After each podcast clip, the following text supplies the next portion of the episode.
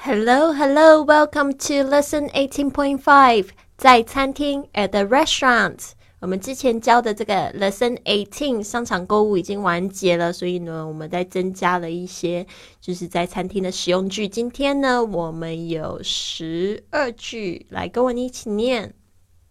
One, the fish here is very delicious. The fish here is very delicious. 这里的鱼非常的美味。 the fish here is very delicious. 2. These are the best of our restaurant. These are the best of our restaurant. 这些是我们餐馆的招牌菜。These are the best of our restaurant. 3. What's the specialty of this place? What's the specialty of this place? 这里的招牌菜是什么呢 ？What's the specialty of this place? 4. I'd like to have some local specialties. I'd like to have some local specialties.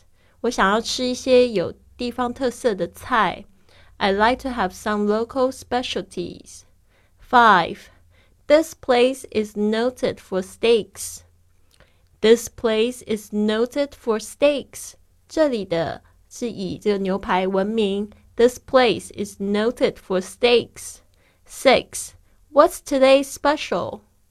What's today's special? 今天的特价餐是什么呢? What's today's special? 7. What do you have today for supper?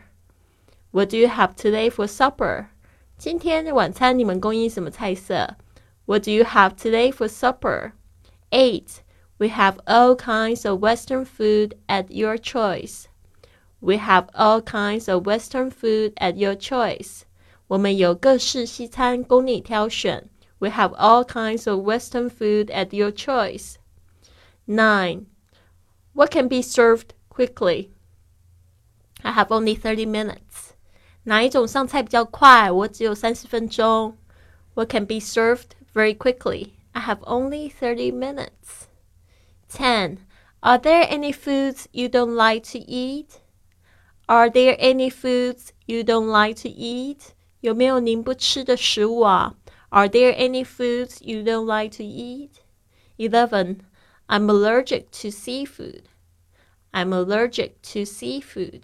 我对海鲜过敏。I'm allergic to seafood. Twelve. Do you have typical Chinese food? Do you have typical Chinese food? 你们有地道的中国菜吗 ？do you have typical Chinese food? 好的，这十句希望有帮助到你哦。I'll see you soon.